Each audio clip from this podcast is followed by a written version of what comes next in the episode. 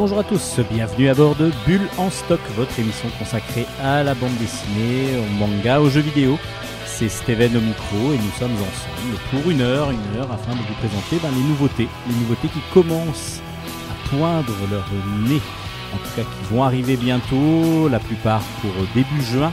Il va y avoir une nouvelle arrivée de manga, de bande dessinée. Les jeux vidéo vont petit à petit aussi ressortir parce que les magasins aussi vont pouvoir rouvrir, ils ont rouvert pour certains euh, pour pouvoir vendre enfin tous ces produits culturels que nous adorons et que nous aimons surtout vous présenter. Alors, Bulle en stock, vous commencez à en avoir l'habitude. Pour ceux qui ne connaissent pas encore, bah, c'est divisé en plusieurs parties. Première partie, la chronique manga d'Hélène. Hélène qui est spécialiste manga de l'émission. Elle viendra nous présenter quelques mangas. Ensuite, je vous présenterai de, des sorties bande dessinée. Aujourd'hui, pas de, pas jeux vidéo à vous présenter. Là, régulièrement. Donc, manga pour Hélène, ensuite bande dessinée pour moi. Et du coup, bah, ça va faire une émission encore assez chargée. En tout cas, vous aurez des nouvelles, des nouveautés à vous mettre sous la dent, je l'espère en tout cas. Euh. Donc, euh, stock, c'est parti pour aujourd'hui. On commence tout de suite, donc si vous l'avez compris, par la chronique d'Hélène. Allez, bonne émission à tous et à toutes.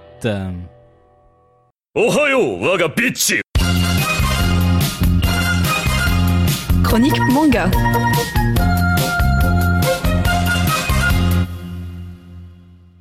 Bonjour à tous, j'espère que vous allez bien. Merci d'être fidèle au poste pour la chronique manga de Bulle en stock. Vous m'aurez reconnu, c'est bien moi, Hélène, fidèle au poste, qui revient cette semaine avec deux nouveaux mangas à vous présenter. Sans plus attendre, je vous parle du premier qui s'appelle Wandering Souls. Il est sorti aux éditions H2T et l'auteur s'appelle Zelihan. Étant donné que je ne connaissais pas cette boîte d'édition, je me suis un petit peu renseignée et j'ai appris qu'en fait, pour le moment en tout cas, elle ne publiait que des mangas écrits par des artistes européens. Oui, je dis artiste, enfin en tout cas des mangaka européens. En l'occurrence, Zelihan est française. Alors, Zelihan, si tu nous écoutes, je tiens à te dire que j'ai beaucoup aimé ton manga et j'espère que tu vas vite nous sortir la suite parce que ça en vaut la peine, le scénario est incroyablement original. Pourquoi lui dis-je cela? Eh bien, vous allez le savoir si vous écoutez la suite de ma rubrique. Wandering Soul, ça parle d'une jeune fille qui s'appelle Aiten. Elle vit dans un village, elle est orpheline. Malheureusement, elle est rejetée par les autres enfants, enfin même par tous les villageois, parce qu'ils sentent qu'elle n'est pas comme les autres. Ça, dans le manga, on pointe beaucoup du doigt le fait de rejeter la différence déjà. Hein, ça pointe du doigt ce gros problème social qui existe en France et partout dans le monde. Bref, je vais pas m'étendre sur ce sujet, mais voilà, rien que pour ça, ça m'a plu. Donc Aiten est mise à l'écart dans le village parce qu'ils sentent qu'elle est différente. Qui plus est, elle a un pouvoir un peu spécial qui lui permet de discuter avec une espèce de voix, un esprit euh, qui arrive à communiquer avec elle en passant par le biais d'animaux en train d'agoniser. Oui, bon, dit comme ça, ça fait un petit peu histoire glauque, mais je vous rassure, le, reste du manga n'est pas glauque du tout, c'est juste ce côté-là un petit peu spécial.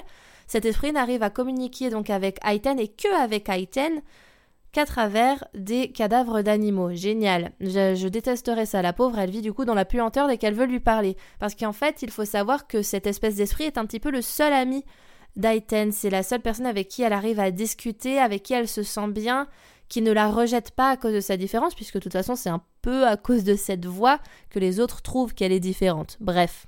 Un jour, elle va faire une très très mauvaise chute, une chute mortelle.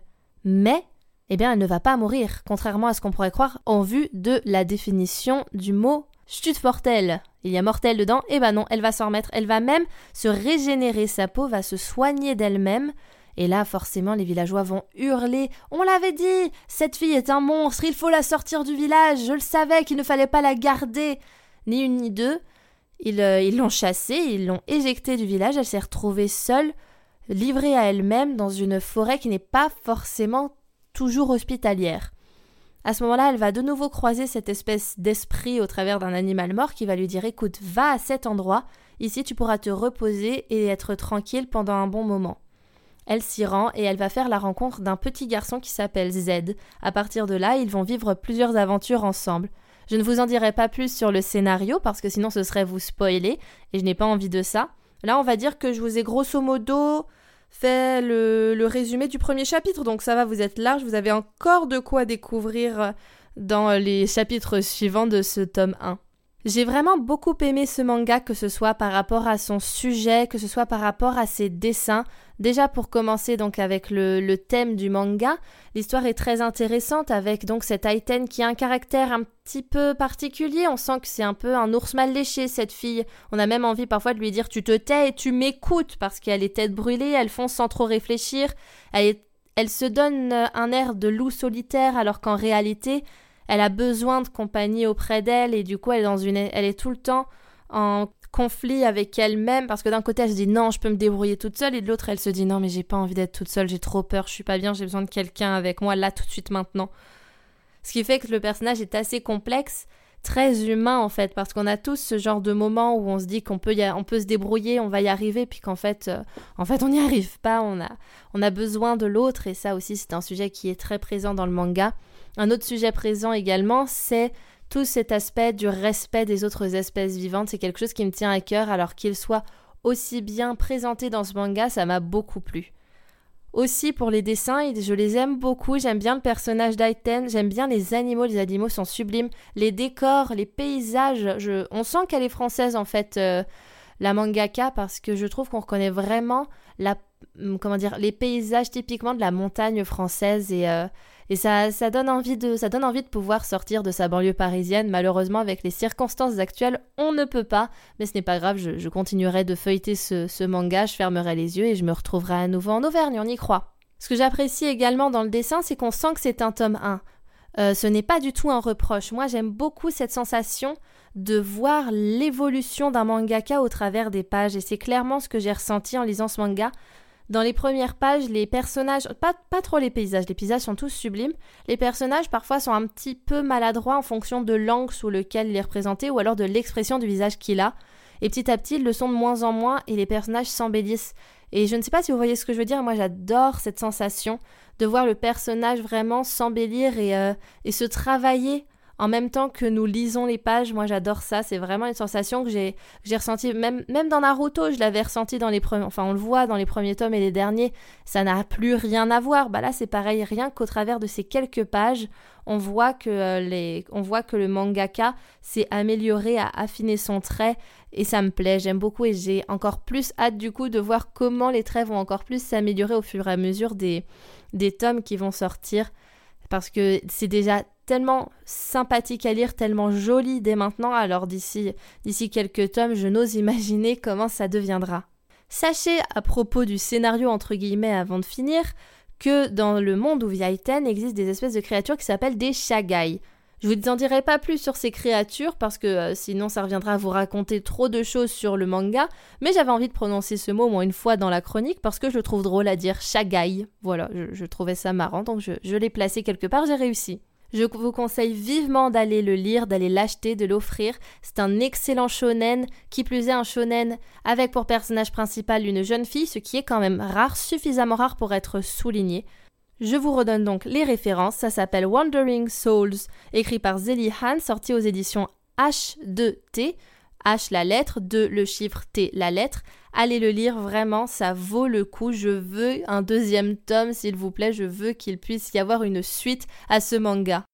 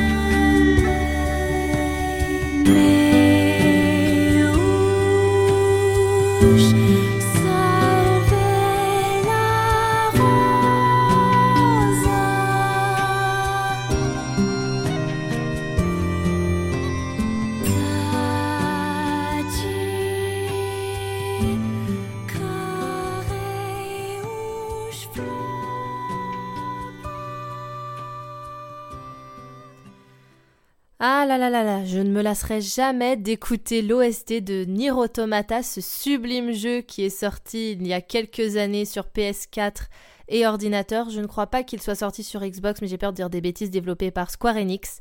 Je ne suis pas dans ma chronique manga, mais bon, je, je profite quand même de cette petite euh, parenthèse musicale pour vous dire que ce que vous venez d'entendre s'appelle Peaceful Sleep.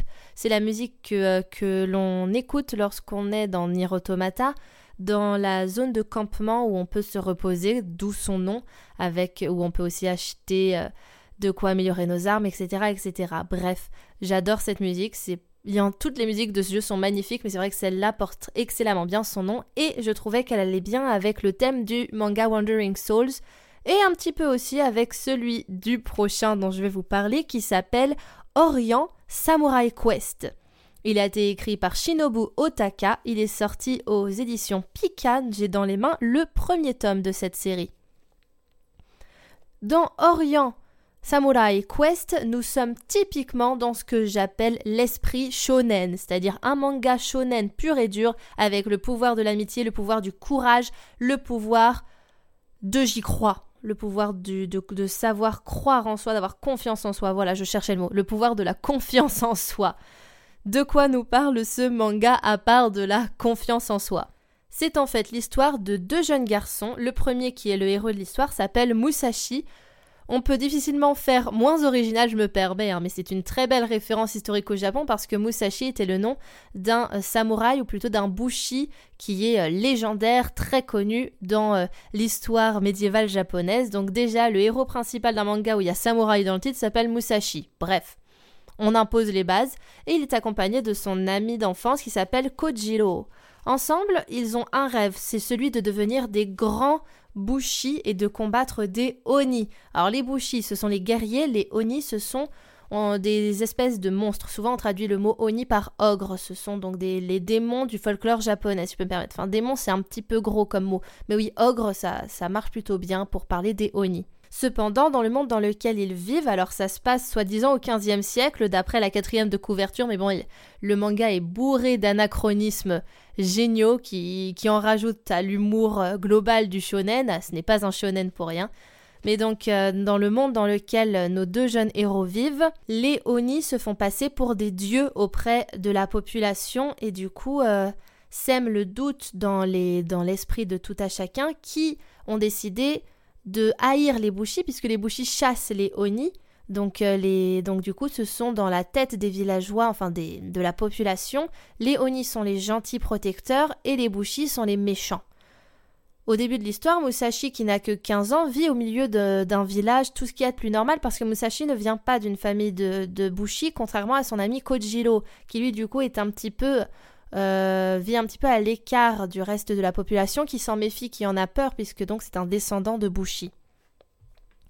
Mais Musashi, lui, est très très bien intégré et, euh, il vit avec les autres, même si au fond de lui, il rêve de devenir un Bushi, il s'entraîne jour et nuit pour cela. Il reste quand même avec les autres et il travaille à la mine parce que comme les Oni se nourrissent exclusivement de pierres et de minerais, tous les jours, ils doivent travailler à la mine pour pouvoir nourrir les, les en fait, leur faire des offrandes.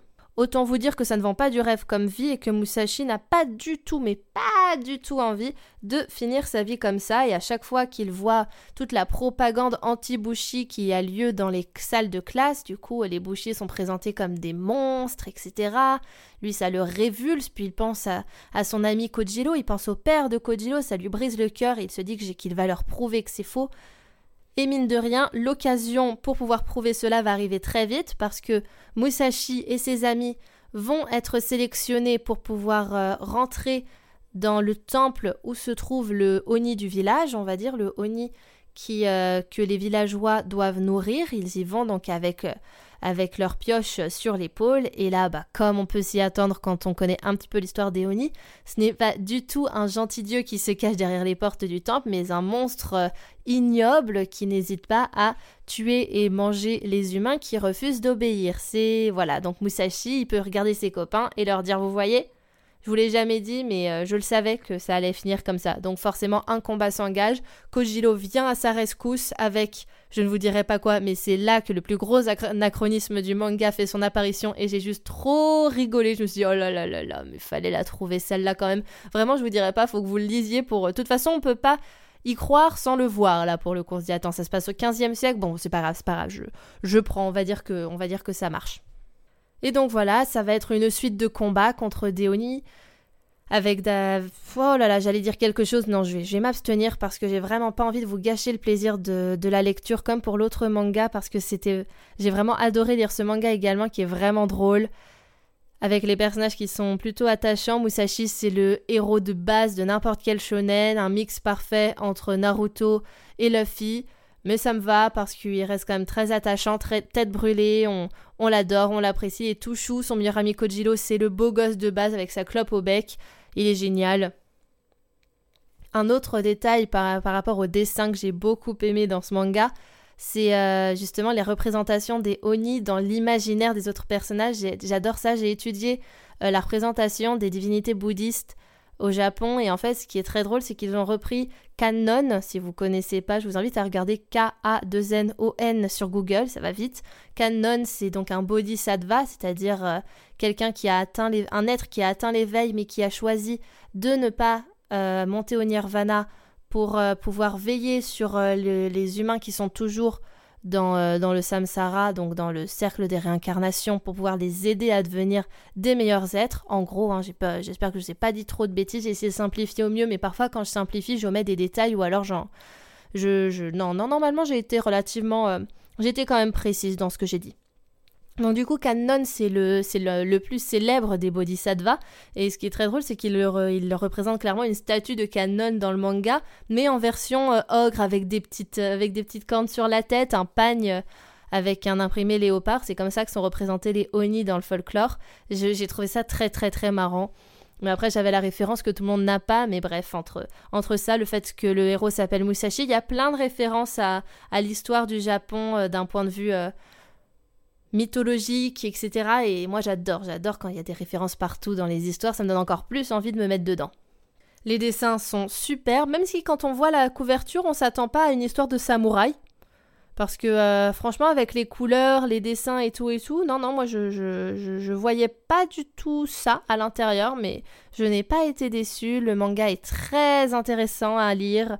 On a envie de savoir la suite, il y a de l'action, c'est clair, les dessins sont très très beaux, les Oni sont incroyablement bien faits. Bon, au début, les Oni de base, ils sont, euh, ils sont marrants parce qu'ils sont un petit peu cartoonesques, mais après, quand ils se combattent avec le vrai de vrai euh, chef des Oni, là, tu dis, ah ouais, ça déconne plus, là, c'est du haut level de démon. J'ai bien aimé, j'ai même beaucoup apprécié, j'ai très hâte, comme pour Wandering Souls, de lire la suite. Je vous invite également à le lire si vous aimez les mangas d'action.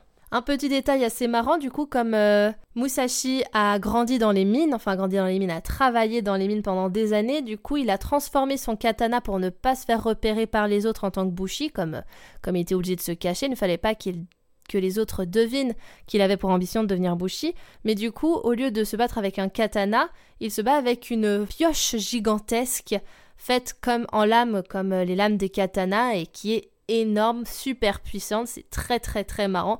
Mais voilà, c'est son arme à lui, c'est son katana entre guillemets à lui, l'a adapté à euh, ses besoins pour, euh, pour quand il travaillait, mais qu'il voulait également s'entraîner sans être euh, vu sous le nez des autres. Voilà ce que je peux vous dire dessus. C'est un très bon manga, c'est très marrant. ça représente une espèce de vision du Japon, comme je vous disais, anachronique, mais quand même qui se passe dans, dans une période donc euh, constitue à peu près au XVe siècle. Mine de rien, les références sont réelles, sont vraiment précises et bien choisies, en tout cas pour le moment. Après, c'était des références faciles. Si on est japonais, on les reconnaît tout de suite. Mais moi, en tant que non japonais, je les ai reconnues. Donc euh, pour moi, ça veut dire que ce sont de bonnes références.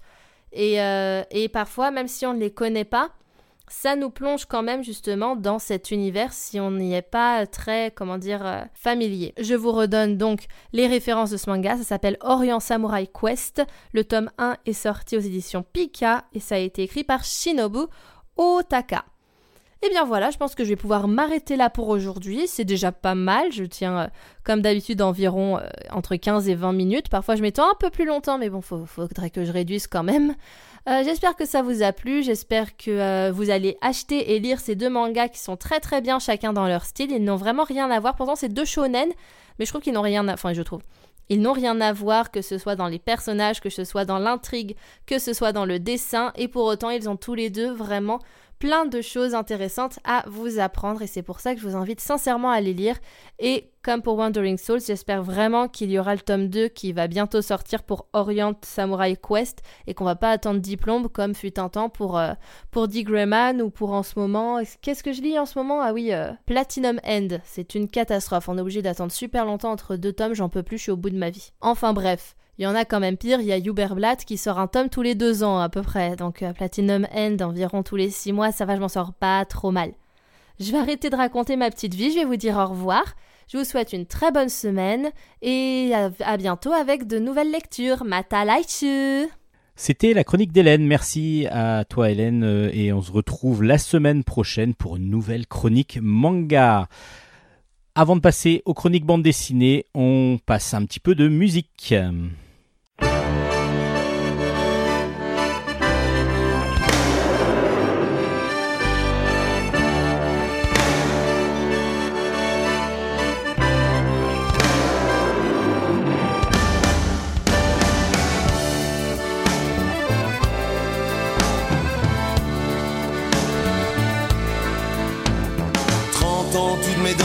Pas une de travers. Pourtant, puis un moment, j'ai le sourire à l'envers.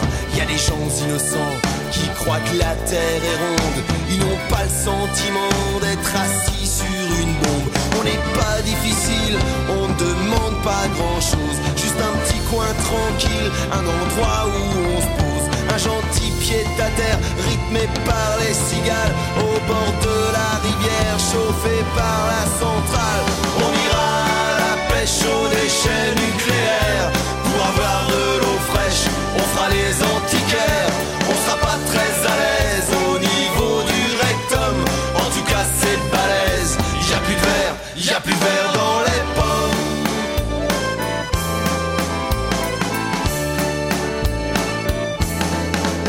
Sans être un rabat-joie, privé sur le passé, ça fout quand même les fois de penser que tout peut péter qu'un jour à vouloir jouer plus vite que la musique, on va bientôt danser une java plus tonique. Mais faut pas se faire de bile, on sera bien protégé. À l'abri des barils, on sera pas dérangé. Comme dit mon pote Momo, qui est un grand philosophe, si t'as les dents fluo, c'est pas une catastrophe. On ira à la pêche aux déchets nucléaires pour avoir de l'eau fraîche. On fera les pas très à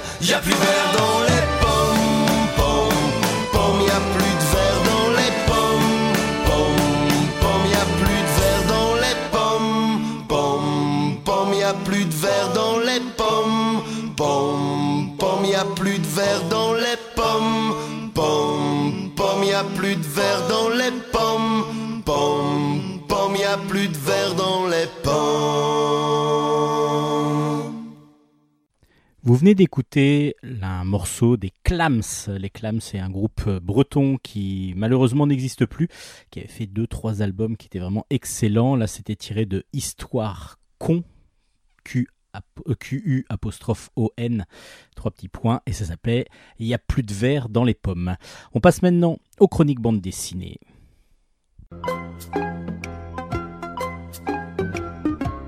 Chronique bande dessinée. On commence ces chroniques BD avec Hercule Poirot, ABC contre Poirot.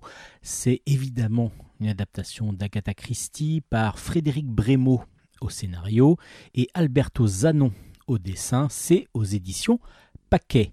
Alors, tout le monde connaît, ou quasiment tout le monde connaît Agatha Christie. Agatha Christie, c'est évidemment Les Dix Petits Nègres, et puis plein, plein, plein de romans policiers. Et un de ces héros récurrents, que l'on trouve dans Le Mort sur le Nil par exemple, euh, c'est Hercule Poirot. Hercule Poirot, c'est un détective privé belge et qui bah, donc a su, subi subi parce que du coup c'est son son, son, son autrice qui l'a vraiment fait, fait vivre, donc qui a subi beaucoup beaucoup d'aventures euh, en roman.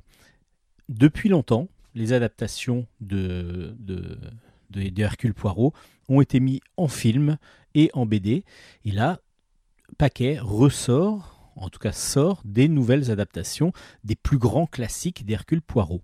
Alors le premier, qui va sortir, euh, c'est Hercule Poirot, donc ABC contre Poirot. Alors vous connaissez peut-être l'histoire, euh, il est vrai que c'est un grand classique, on le, il y a même eu un jeu vidéo sur ABC contre Poirot sur, euh, DS, si je me rappelle bien, DS et Xbox 360 je crois. En tout cas, ABC contre Poirot est un grand classique. Alors qu'est-ce qui se passe dans ABC contre Poirot? Ben justement, Hercule Poirot, qui est donc un détective privé, est mis en challenge par un, tueur. Par un tueur qui lui envoie une lettre en lui disant voilà, euh, Hercule Poirot, vous êtes euh, le meilleur, vous allez donc essayer de découvrir ce qui va se passer, mais il va y avoir quelque chose qui va se passer à tel endroit. Donc une ville, une ville, euh, et lorsqu'arrive le jour J, il y a bon, Hercule Poirot n'y croit pas au départ, et oui, il s'est passé quelque chose. Une, femme euh, assez âgée est tuée dans son magasin, dans son, dans son magasin de journaux, et elle est retrouvée morte. Donc on soupçonne d'abord son mari, qui, avec qui ça ne va plus, qui en plus est alcoolique, qui, qui a besoin d'argent. Enfin voilà, on soupçonne le mari.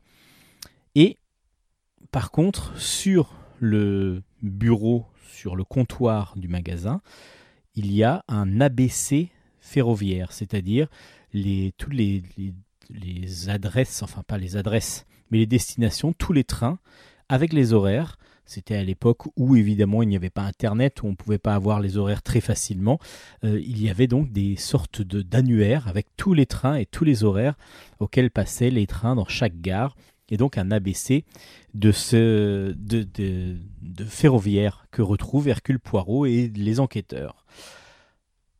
Coïncidence, le, le tueur en tout cas se fait passer donc ce signe ABC comme euh, dans sa signature et la première victime a un nom qui commence par A et la ville dans laquelle elle a été tuée a aussi une lettre qui commence par A évidemment, une deuxième lettre va arriver.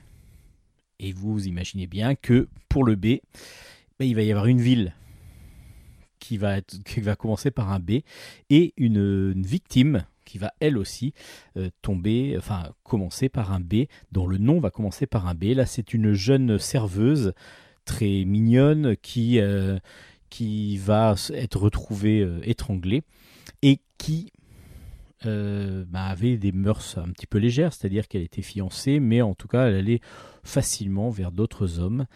Et c'est ce que on va soupçonner évidemment le l'amant jaloux, le, mari jaloux, le futur, le, fiancé jaloux. Est-ce que c'est lui ou pas? Alors l'adaptation, elle est très très fidèle au roman. Euh, c'est vraiment très très bien fait. Si vous connaissez pas l'histoire, bah, vous allez être surpris. Si vous connaissez l'histoire, vous allez agréablement la retrouver comme elle l'est dans son, dans son origine, c'est-à-dire comme dans le roman. Et puis le dessin, le, dessin est absolument magnifique. Alberto Zanon utilise un semi-réaliste, un trait semi-réaliste qui pousse un petit plus vers le réalisme que le, semi-réaliste, justement, entre les deux, et puis des dessins d'une finesse assez impressionnante. Donc on a vraiment vraiment beaucoup de détails et on a de la finesse dans les visages, dans les traits du visage qui donne beaucoup d'expression. C'est très très intéressant comme, comme graphisme, vraiment très très beau. Et, donc du coup on suit avec grand grand plaisir cette aventure d'Hercule Poirot, que qu'on la connaisse, moi je la connaissais et pourtant j'ai pris un grand plaisir à la lire, ou alors quand vous allez la découvrir, vous allez vraiment prendre grand grand plaisir à découvrir cette aventure donc d'Hercule Poirot par Agatha Christie évidemment, euh, très fidèle au roman, très fidèle à l'histoire. On retrouve l'histoire, tous les personnages exactement comme dans le roman, et vous allez prendre un grand grand plaisir à retrouver cette grande aventure de ce de, ce policier belge, enfin de, cette, de cet enquêteur belge. Donc Hercule Poirot, ABC contre Poirot, de Frédéric Brémaud et Alberto Zanon, c'est aux éditions Paquet. C'est une grande réussite si vous aimez tout ce qui est polar. On enchaîne avec un album ben, qui est un classique maintenant, qui est devenu un classique déjà par son graphisme, parce que le dessinateur qui nous offre cet album est un grand grand de la bande dessinée, donc on connaît son trait depuis longtemps. L'album s'appelle Je veux une Harley, c'est le tome 6 qui s'appelle Garage Suite Garage. C'est de Marc Cuadrado euh, au scénario et donc Franck Margerin au dessin. C'est aux éditions d'Argo. Alors on présente plus ben, ce duo maintenant parce que Quadrado a déjà fait pas mal de scénarios et des BD aussi en tant que dessinateur. Euh, bah, ça fait un moment qu'il est quand même dans le circuit. Et puis évidemment Franck Margerin, un grand grand maître de la bande dessinée euh, qui continue à nous faire euh, rire grâce à son dessin très cartoon et très rond, reconnaissable parmi des milliers. je veux une Harley, bah, c'est un projet qu'ils font depuis six tomes maintenant, avec un couple de... Là, on est plus sur des quarantenaires. Avant, on était dans les, dans les aventures de Lucien euh, sur des quelqu'un qui est arrivé un jeune adulte. Là, on est dans les quarantenaires, euh, même même un peu plus parce que ils vont ils ont des enfants euh, grands qui vont même avoir des enfants eux-mêmes, donc ils vont devenir grands-parents. Là, je parle de Marc et de sa femme Tani et ils vont bah, même arriver à quelque chose qu'ils veulent avoir depuis longtemps, c'est euh, accéder à la propriété avec une maison. Et justement, Marc, lui, c'est un motard passionné, c'est un fan de Harley Davidson, évidemment. Et il ne veut vivre que dans une maison, mais où il y a la possibilité d'avoir un garage. Un garage pour pouvoir faire ce que lui a toujours rêvé, c'est-à-dire un grand garage qui serait un petit peu comme euh, le, un bar à amis, un bar des amis, où il y aurait un, baby-foot, où il y aurait un bar justement, où on pourrait venir réparer ses motos. Euh, voilà, on n'est pas sur le petit garage où on peut juste mettre une moto pour faire quelques réparations. Là, il faut vraiment que ce soit amical, que tout le monde puisse venir, euh, qu'on puisse vraiment accueillir le maximum de personnes. Bah, il va falloir réussir à accéder à cette propriété, parce qu'évidemment, ben, les volontés de Marc, lui, quand il voit un grand garage dans une propriété, c'est vraiment ce qu'il veut. Euh, lui, s'en fout de tout le reste, alors qu'évidemment, sa femme va, elle, être un peu plus exigeante, un peu plus regardante là-dessus.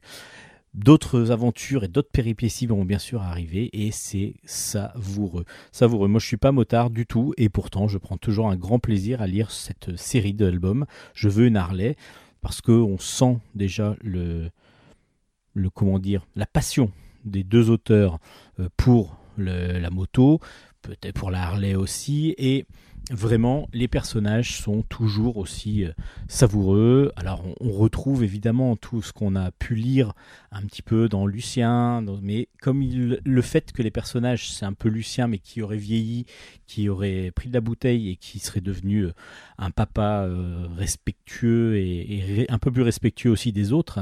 Voilà, on est un petit peu dans cette continuité quand vous aimez l'œuvre de Margerin, dans la continuité de ce qu'on a pu lire enfin moi ce que j'ai pu lire dans les années 80, euh, donc euh, dans, aux Humano, Là, on est dans quelque chose que l'on connaît et en même temps que l'on retrouve toujours avec plaisir parce que le dessin de Margerin est toujours aussi euh, savoureux, toujours aussi rond, toujours aussi rigolo. Euh, tous les personnages sont, drôles, bien dessinés et en plus il y a toujours les arrière-plans un petit peu avec euh, d'autres, petites choses qui, qui se passent. C'est toujours bah, rien que la couverture, regardez la couve, vous allez voir plein de petites choses qui sont vraiment très très savoureuses. Le scénario est simple mais tout à fait efficace parce qu'on retrouve, comme je vous ai dit, avec un grand plaisir cette lecture. Euh, voilà, on se fait plaisir en lisant cette BD. Alors, ce n'est pas que pour les fans de moto, c'est pour les fans de Margerin, c'est sûr. Et euh, du coup, euh, moi, je me suis retrouvé en tant que fan de Margerin justement et puis, ben, c'est savoureux et on a envie de continuer à lire cette euh, Je veux une Harley, même si pour moi, ça m'a pas donné envie d'avoir une Harley, mais plutôt de retrouver très rapidement les autres personnages, tous les personnages de cette bande dessinée-là, et ça fait six tomes que ça existe, donc ça fait vraiment grand, grand plaisir. Je veux une Harley, le sixième tome est donc sorti aux éditions d'Argo.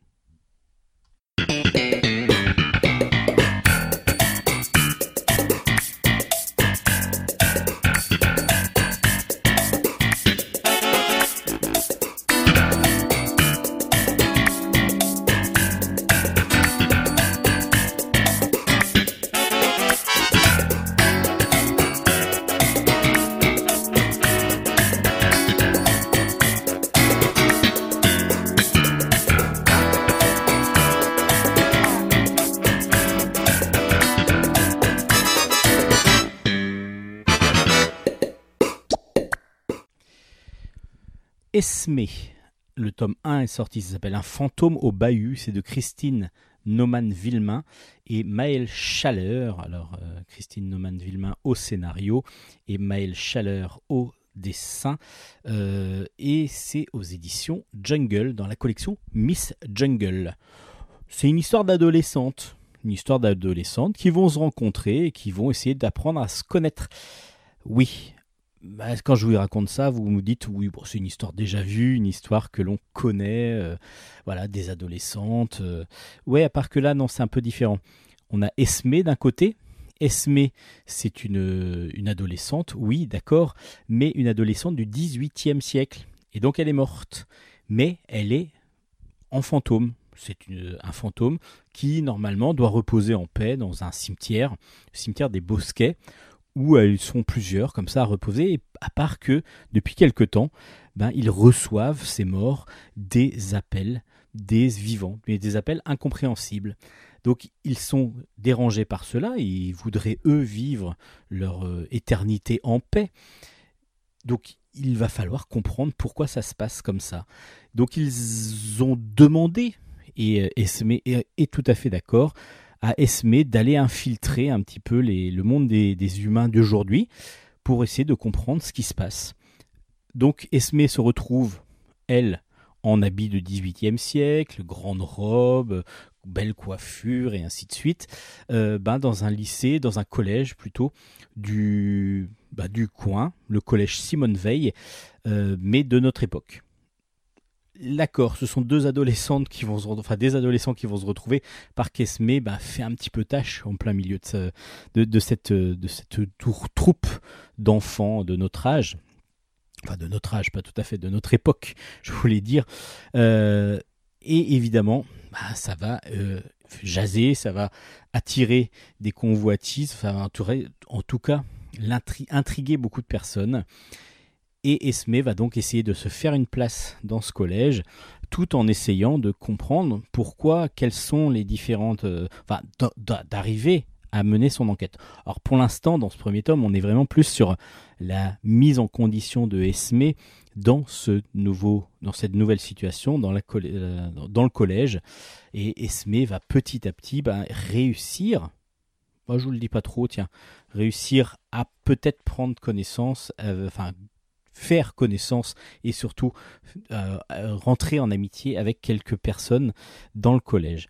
C'est savoureux, c'est savoureux parce que du coup l'idée est bien faite.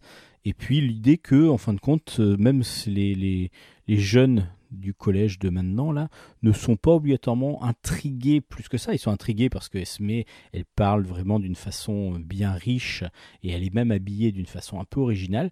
Mais eux n'ont pas l'impression, bah, ils ne comprennent pas que déjà que c'est un fantôme et ils n'ont vraiment pas l'impression que c'est juste une enfant décalée en fin de compte qui a une, une autre façon de voir comme si elle venait d'un pays étranger et que c'était donc des coutumes complètement différentes. C'est euh, savoureux, vraiment savoureux. Alors c'est un dessin euh, cartoon assez jeté, assez vif, assez rapide, enfin assez rapide, assez euh, qui donne beaucoup de dynamisme. C'est super agréable à lire et je peux vous assurer que moi j'ai pris un grand grand plaisir à le lire et que ma fille de 13 ans, pour qui je pense est qui est la cible de base, a adoré aussi. Euh, en le finissant, elle m'a demandé ben, le deuxième tome, il est où? Ben voilà, il faudra attendre un tout petit peu fort, un tout petit peu fort, un tout petit peu longtemps, mais c'est vraiment une bande dessinée qui peut être lue par toute la famille, toute la famille, parce que évidemment le public cible, qui sont les, ados, va, fonctionner vraiment d'une grande grande façon, et en particulier les filles, les filles ados, mais parce qu'il va y avoir les relations évidemment un peu de peste entre certaines ados euh, de maintenant et Esme, et donc il va y avoir cette Esme qui veut bien sûr ne pas comprendre qu'on se moque d'elle ou qu'on essaye en tout cas de titiller euh, pour, pour, pour voir jusqu'à où elle peut aller. Et il va y avoir cette relation amicale entre filles, en particulier euh, vraiment euh, meilleur best friend forever, évidemment, qui, qui, va se mettre en place. Mais moi, en tant que papa, donc plus de plus de quarantenaire, bientôt cinquantenaire, j'ai aussi beaucoup apprécié, beaucoup apprécié parce que c'est c'est frais, c'est, c'est, comme je disais, dynamique dans le dessin. Et puis euh, la situation est vraiment savoureuse à, vraiment euh, découvrir pour tout le monde, pour toute la famille. Ça s'appelle donc Esme, le tome 1 s'appelle Un fantôme au bahut et c'est aux éditions Jungle dans la collection Miss Jungle. Vraiment une belle recommandation de Bulle stock. Mes ruptures avec Laura Dean. C'est de c'est un album, pardon, ce n'est pas euh, ma vie, c'est un album de Mariko Tamaki au scénario, Rosemary Valero O'Connell au dessin, et c'est aux éditions Rue de Sèvres.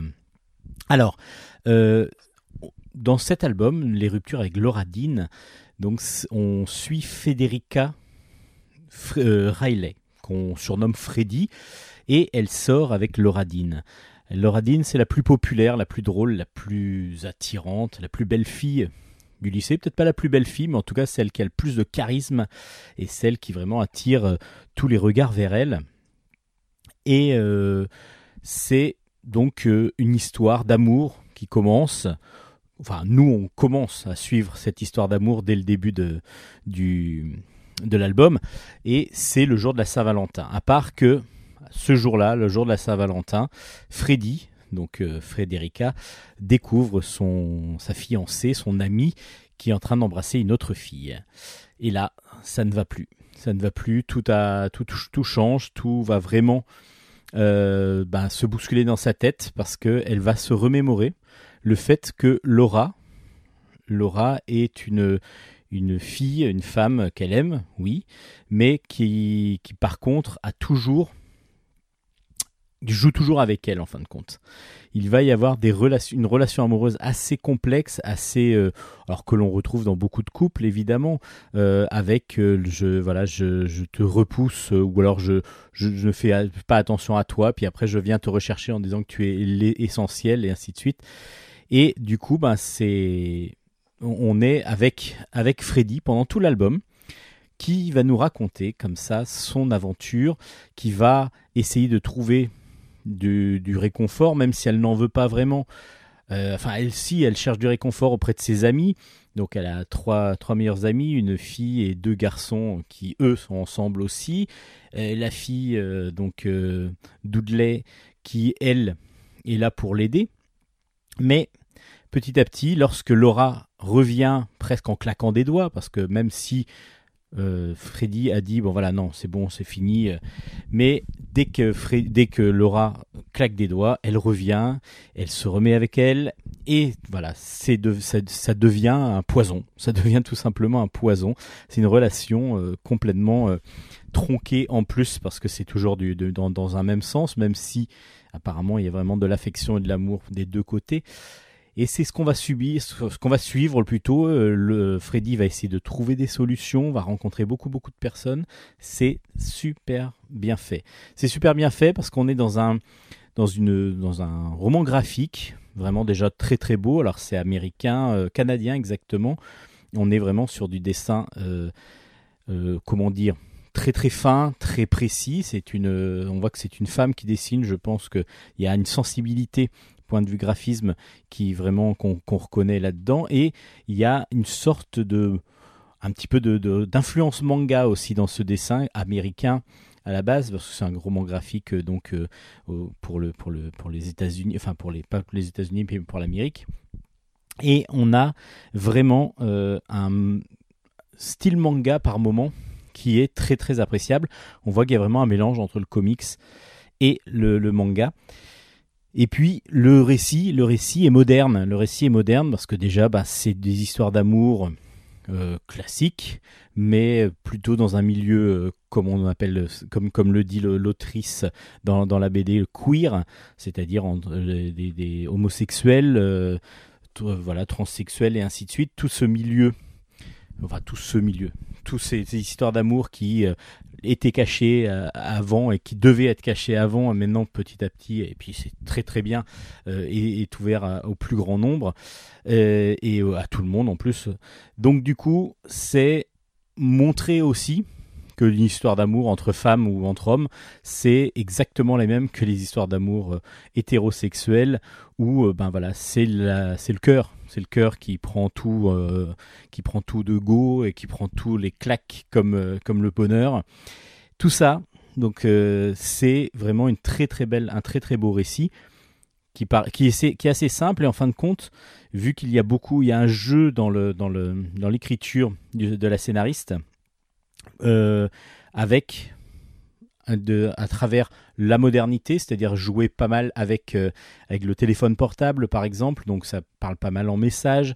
Il y a des, des choses plus assez modernes euh, dans, dans, tout son récit qui ancrent vraiment la, à une réalité euh, du, du, du, jour, quotidienne et réelle du moment, avec en plus un récit d'amour classique, va-t-on dire, mais comme du coup il y a cette touche de modernité dans les rapports entre hommes, femmes et, euh, amis qui est très très importante, euh, ça va vraiment apporter beaucoup dans le récit. Donc c'est un roman graphique de 300 pages qui est qu'on lit bah, d'une traite, qu'on lit d'une traite, qui a un dessin très très, comme je vous disais, précis, euh, noir et blanc avec aussi des, touches de rose, beaucoup de rose. Et on sent cette histoire d'amour euh, poison, va-t-on dire, cette histoire d'amour poison qui envahit la vie, qui envahit l'esprit et qui, euh, qui donne des remords, qui donne des regrets des fois et qui au contraire donne aussi des claques qui sont terribles pour l'âme, pour, le, pour le, la psychologie, c'est vraiment très très bien fait. Mes ruptures avec Loradine, donc un très beau roman graphique aux éditions. Euh, aux éditions pardon rue de Sèvres et pour pour continuer plutôt avec rue de Sèvres justement un autre album euh, dont je vous avais je vous avais parlé du premier euh, ça s'appelle Avez-vous lu? Les classiques de la littérature le tome 2 est sorti avec un scénario, enfin des, des, écrits, dirons-nous, de Pascal Fray. Et oui, des scénarios aussi donc de Soledad Bravi et de Pascal Fray et des dessins de Soledad Bravi. Alors Soledad Bravi a un dessin très proche d'un dessin de presse, donc euh, minimaliste, on va dire entre guillemets, parce que du coup tout est tout est noté dans un dessin simple, mais qui est très très efficace. Et dans cette euh, série d'albums, donc toujours aux éditions Rue de Sèvres, avez-vous lu le tome 2 euh, Ce sont donc des classiques, les grands classiques de la littérature. Là, il y en a une vingtaine. Alors, on va de L'écume des jours, Mort sur le Nil. Euh, qu'est-ce qu'il y a? Il y a Barbe bleue. Voilà, des, gros, gros classiques. mais sont passés à la moulinette de la simplicité, de la simplification à l'extrême. Je vous explique. Les deux autrices prennent donc une œuvre et la résume avec, on va dire, 20 choses essentielles. Donc, a 20 petits dessins qui expliquent le déroulement de l'histoire, mais tout simplement.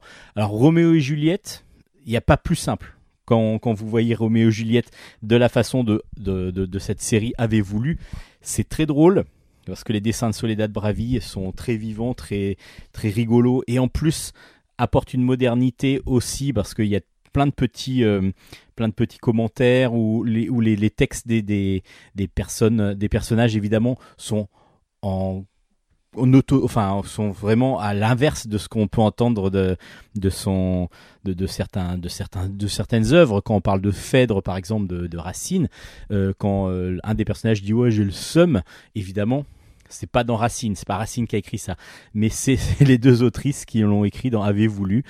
C'est très drôle. Alors évidemment, c'est juste un résumé très très très succinct. Par contre, ça donne envie. Moi, c'est marrant parce que ça m'a donné envie de relire l'écume des jours, ça m'a donné envie éventuellement d'aller découvrir un autre, un ou deux autres albums, un deux autres romans. Par contre, attention, ce n'est vraiment pas des résumés qui pourront vous servir si euh, vous passez le bac, si vous devez parler d'un. Alors c'est vrai que pour parler juste de l'histoire simplifiée dans, dans, un, dans, un, dans une discussion, vous pouvez dire ouais ouais c'est vrai que je connais parce qu'il y a tel et tel personnage et il se passe ça. Mais c'est tout. Vous n'allez pas pouvoir vraiment rentrer dans les détails et vous n'allez pas vraiment avoir le, fin, tous les tenants psychologiques, etc. du roman. Mais c'est drôle, c'est simple et c'est efficace. Ça s'appelle Avez-vous lu les classiques de la littérature? Le tome 2 est donc sorti aux éditions Rue de Sèvres et c'est de Soledad Bravi et Pascal Fray.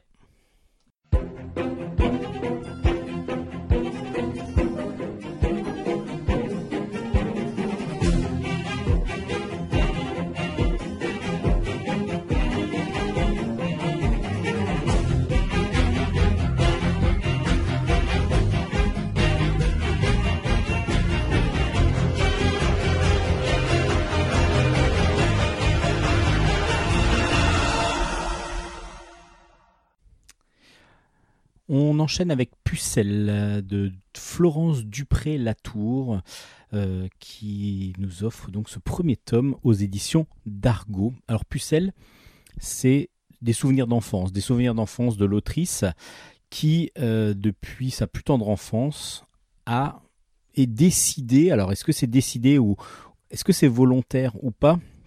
C'est pas tout à fait sûr. Euh, c'est d'occulter tout ce qui concerne le sexe, la reproduction, en tout cas tout ce qui peut lui donner du, mal, en tout cas. Et là, on va la retrouver donc dès qu'elle est enfant. Dès qu'elle est enfant, elle va avoir bah, plein de choses qui vont lui arriver, c'est-à-dire enfin plein de choses qui vont lui arriver, qui vont qu'elle va subir en fin de compte parce qu'il va y avoir des conversations entre entre grands, c'est-à-dire les parents, ses parents et sa grande sœur par exemple, qui va, euh, elle va rigoler à certaines blagues, par exemple, mais elle ne, elle les comprendra pas. Ce sont des blagues qui sont tournées justement vers la chose dont on ne parle pas, parce que la chose qui ne doit pas être dite ou dont on ne parle, dont on ne parle pas, c'est justement tout le côté sexuel qu'elle a occulté, qu'elle ne veut pas du tout entendre, dont elle ne veut pas du tout entendre parler, et ben, du coup, elle est pourtant confrontée petit à petit à tout ça. Euh, il faut savoir que Florence, donc euh, la petite Florence dans l'album de dans l'album Pucelle, et donc une, enfant qui a été élevée dans la tradition religieuse catholique. Donc on ne parle pas de tout ce qui est corps et tout ce qui est euh, tout ce qui peut être différence entre hommes et femmes. Et elle va vraiment, euh, grâce aussi avec ce qu'on va lui inculquer à l'Église, ben, ne réussir à faire obstacle à tout ce qui pourrait euh, toucher et tout ce qui pourrait surtout la gêner dans ce qui est contact euh, humain et dans tout ce qui est euh, relation humaine. en tout cas, pour l'instant, c'est la découverte plutôt du corps dans ce premier album. Et justement, bah, lorsqu'on est une fille, qu'on va avoir 10-11 ans, bah, il arrive une chose, c'est les pertes, ce sont donc les règles les règles qui arrivent et quand on n'est pas du tout préparé et qu'on ne sait pas ce que c'est et que l'on n'a pas envie d'en parler parce qu'il ne faut absolument pas en parler parce que on ne parle pas de la chose qui ne doit pas être dite. Alors du coup, elle euh, voilà, elle, s'invente des choses, mais en tout cas bon, elle les subit évidemment et elle va inventer des choses pour essayer d'éviter. Elle va euh, vraiment imaginer plein de choses et c'est tout cet imaginaire pour éviter tout ce qu'elle va devoir, euh, ben, pour tenter en tout cas d'éviter tout ce dont elle ne veut pas parler, qui est mis dans ce premier album, parce que ce premier album-là touche vraiment l'enfance, et on va suivre en même temps ben, le trajet de la famille, qui est donc euh, apparemment le papa est diplomate, en tout cas PDG d'une entreprise. Il est amené à voyager. Ils, ont, ils commencent d'abord en Argentine, ensuite ils reviennent en France. Ensuite, euh, ils repartent en Guadeloupe. voilà, ils sont riches, ils n'ont aucun problème d'argent. Et par contre, elle, Florence, malgré le fait qu'elle soit bien entourée, parce qu'elle a sa grande sœur, elle a une sœur jumelle, euh, elle va, euh, elle, découvrir comme ça le monde, mais sans vouloir le, le, voir. Donc elle va se mettre des œillères, en fin de compte. Et tout ça, c'est précisé et c'est montré dans cet album Pucelle. Alors c'est assez savoureux parce que du coup on a on voit et on, reconnaît, enfin on reconnaît, on apprend à connaître l'autrice par l'intermédiaire de tout ça. Alors je pense que c'est très réaliste dans sa façon, alors peut-être que c'est juste des souvenirs qu'elle nous, euh, nous remémore comme cela, et donc peut-être un petit peu fantasmé, ou, je ne sais pas, il faudrait par une interview peut-être le savoir, ça peut être très intéressant peut-être euh, pour le deuxième tome, si on peut, pour, pour, pour essayer de comprendre exactement euh, si c'est vraiment tout réaliste ou s'il y a évidemment beaucoup d'imagination, une grosse part de, de, fantasme entre guillemets. Et puis le, ce qui est savoureux, ce qui est vraiment savoureux, savoureux, c'est le dessin. Le dessin, il est euh, jeté, il est d'un dynamisme terrible, et on a, on est proche d'un dessin de presse, on est proche d'un dessin, euh, voilà, où, les personnages sont caricaturaux, euh, des fois déformés. Euh, voilà, il n'y a pas de, il a pas de volonté de d'être toujours rigoureux sur euh, les personnages et on a des personnages comme ça qui qui sont qui sont vraiment savoureux visuellement et puis des expressions du coup qui, qui sont permis bah, avec des, des, têtes qui s'allongent des bouches énormes quand on rigole et en plus qu'on fait semblant de rigoler des fois, des bouches énormes euh, qui n'ont pas de dents, qui n'ont pas de boue. Voilà, c'est juste comme s'il y avait un gros trou au milieu de la, figure. Euh, voilà, tout ça c'est euh, exagéré et c'est absolument savoureux point de vue graphisme parce qu'on est dans une légèreté du graphisme qui contrebalance des fois avec le, propos pas, dur mais en fin de compte ce qu'elle a subi et ce qu'elle subit ce que subit euh, Florence dans l'album, c'est pas si, si facile que ça parce qu'elle est vraiment la seule à vouloir se faire obstacle et à vouloir vraiment contrer cette fameuse chose dont on ne parle pas, euh, qui ne doit pas être dite en tout cas. C'est euh, très agréable à lire, c'est un beau roman graphique. Alors c'est oui roman graphique avec beaucoup beaucoup de dynamisme et comme je vous dis, ben, des dessins qui explosent un petit peu euh, visuellement. C'est super beau avec euh, un jeu de couleurs, enfin qui touche entre le de toute une gamme de roses, rouge, rose, et puis du coup des, émotions qui vont changer avec les couleurs, enfin les couleurs qui vont changer plutôt avec les émotions. Ça s'appelle Pucelle, le tome 1 euh, est donc sorti aux éditions d'Argo. Et on va finir ce en stock avec un excellent album que, ben, je, que je connaissais déjà, je vous explique pourquoi. En tout cas, c'est un gros gros coup de cœur de en stock. Ça s'appelle Apocalypse selon Lola. C'est de Arthur Quack. C'est aux éditions Aquileos.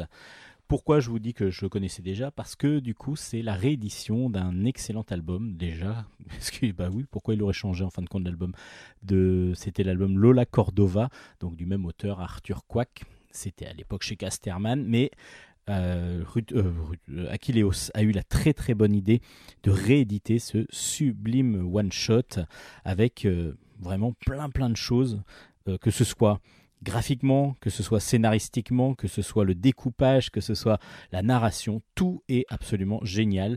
On est pris tout de suite au trip dès les premières planches. Bah, la première planche commence par deux inspecteurs qui arrivent sur euh, le lieu d'un crime apparemment. Donc il y a eu une sorte de grande vanne qui a été explosée, vraiment euh, détruit complètement. Dedans, il y a, on trouve le corps d'un trafiquant de drogue euh, proxénète, un dealer proxénète plus exactement. Et euh, accroché à un arbre, on trouve un, de, un, autre trafiquant qui lui aussi est mort, évidemment.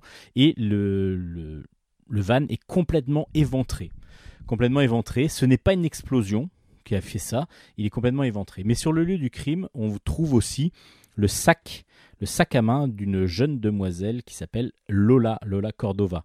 C'est une prostituée qui euh, droguée, qui abuse, euh, enfin qui utilise beaucoup beaucoup ses charmes qu'elle a, qu'elle a très beau, vraiment de très beaux atours pour euh, pour pouvoir avoir ce qu'elle veut. Elle arrive vraiment à, avoir ce qu'elle veut. Donc c'est son métier évidemment, mais en plus comme elle a besoin de, de, s'échapper virtuellement par des, par des drogues, elle utilise beaucoup ses charmes pour justement avoir ces drogues.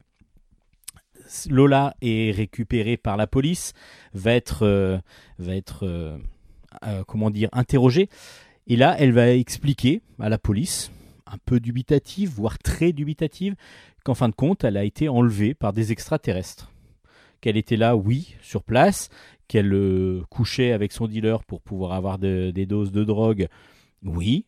Et puis que ils sont fait, euh, ils sont fait attaquer par des extraterrestres et qu'elle, elle a été enlevée par des extraterrestres et qu'elle a utilisé ses charmes pour pouvoir échapper et puis pour pouvoir survivre avec ces extraterrestres. Euh, elle part dans un délire, dans toute une explication. Alors je vous raconte pas trop, je n'ai pas trop envie de vous en raconter parce que il y a tellement tellement de choses qui se passe dans cet album que si je vous en dis trop, ça va, euh, vous, vous, ça va gâcher complètement votre lecture. Sachez juste que on va quand même se poser la question est-ce que c'est euh, la réalité ou est-ce que Lola est due à ses drogues est complètement folle et va petit à petit imaginer tout ça et là même Lola elle-même commence petit à petit à se demander ce qui se passe. Alors cette narration-là paraît très simple lorsque je vous la raconte comme ça. Peut-être trop simple. Et justement, Arthur Quack utilise tout un moyen de narration complètement, euh, complètement fou, complètement euh, différent. Il va exploser tous les, tous les, tous les lois de la narration quasiment. Il va surtout travailler avec plein de touches, c'est-à-dire qu'on va avoir des situations, des scènes, et on va se dire petit à petit, mais cette scène-là, elle correspond pas à ce que j'ai vu juste avant, euh, mais c'est pas la suite logique de ce qu'il y a avant, et en fin de compte, il va y avoir plein de touches comme ça, plein de moments où on va se demander, mais où est-ce qu'on est exactement, qu'est-ce qui se passe? Est-ce qu'on est dans un délire? Est-ce qu'on est dans une, dans une descente de Lola qui, qui est en train de, de, de triper euh, et de peut-être un bad trip de Lola euh, et ainsi de suite. On va découvrir tout cet univers-là créé par Arthur Quack et c'est absolument jouissif. C'est vraiment génial. La narration est terrible. Le découpage, là, explose, certaines cases explosent totalement quand on est dans l'espace en particulier. Euh, on est sur quelque chose de plus classique, mais avec une utilisation des couleurs, une utilisation de, de, de, de comment dire, de textures faits par ordinateur qui sont vraiment très très bien maîtrisés afin de donner des, des, profondeurs aux planches, de, donner de la substance vraiment aux planches. On est aussi sur du dessin noir et blanc, enfin on le ressent bien même s'il y a beaucoup de couleurs tout le temps, mais euh, il y a quand même un jeu euh, sur les contrastes entre le noir et la couleur ou le noir et le blanc, bien qu'il n'y a pas beaucoup de blanc, le noir et la couleur euh, pour pouvoir faire ressortir justement les ombres, pour pouvoir donner aussi euh, encore de la profondeur. C'est absolument génial, c'est super bien fait.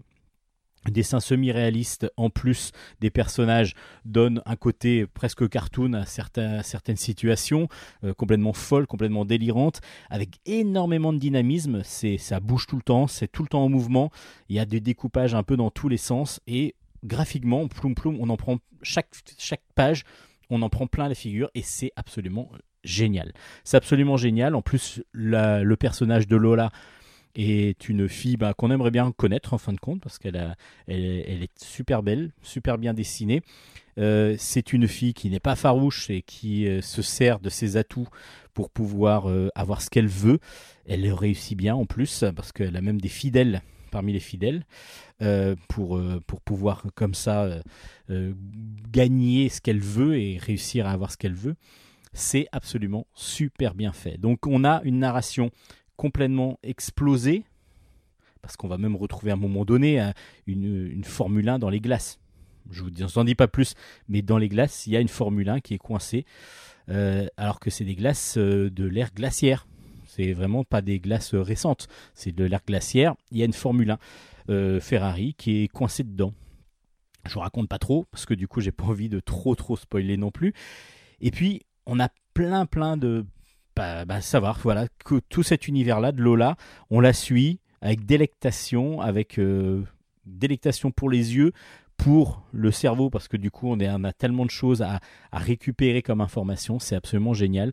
Donc une très très très bonne idée d'Aquileos d'avoir réédité cet album, qui pour moi est, euh, un essentiel que j'adorais déjà, et qui euh, là ressort avec une nouvelle couverture, avec... Euh, plein de en plus il y a plein de bonus à la fin de l'album ça c'est génial avec beaucoup beaucoup de, bah, de, plaisir toujours si vous l'avez jamais lu précipitez-vous, vous allez adorer. Si vous l'avez déjà lu, vous pouvez le racheter parce que du coup, il y a des changements quand même. Euh, il, y a du travail de nouveau un petit peu sur les, dessins, sur, certaines couleurs. Et puis, on a en plus toutes ces pages bonus qui nous donnent des, explications sur certaines petites euh, choses qui ne sont pas expliquées dans l'histoire. Euh, avec une sorte de FAQ. C'est très drôle ça, c'est le FAQ qu'on. Et puis même, vous avez des, crayonnés, vous avez un petit peu de, tout le travail préparatoire d'Arthur Quack.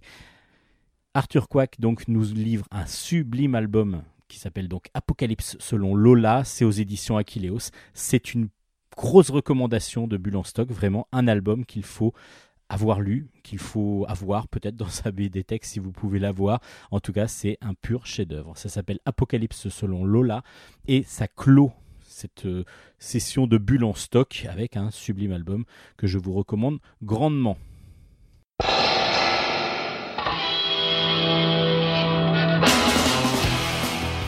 Et oui, le générique, euh, le générique arrive. C'est donc la fin de Bulle en stock pour aujourd'hui. Alors, vous pouvez retrouver l'ensemble des albums chroniqués, toutes les références sur notre page Facebook Bulle en stock, Bulle avec un S. Euh, et vous allez avoir comme ça l'ensemble des albums chroniqués avec les références et puis le lien pour pouvoir podcaster l'émission parce que l'émission est podcastable donc vous allez pouvoir aussi retrouver les anciennes émissions, vous n'hésitez pas. Vous pouvez aussi aller sur le site de Radio Grand Paris dans la partie culture, vous avez Bulle en stock et vous allez avoir aussi comme ça la possibilité de voir toutes les émissions qui existent sur cette radio assez récente mais vraiment une excellente radio euh, Radio Grand Paris merci à Nicolas de nous héberger alors euh, bah, on se retrouve normalement la semaine prochaine si tout va bien Hélène sera au rendez-vous merci Hélène pour ta chronique et puis bah, on se dit à la semaine prochaine d'ici là portez-vous bien au mieux, du mieux possible. Euh, faites pas trop de, folie. Et puis, ben, on se retrouve la semaine prochaine avec de nouvelles chroniques, de nouveaux albums à vous présenter.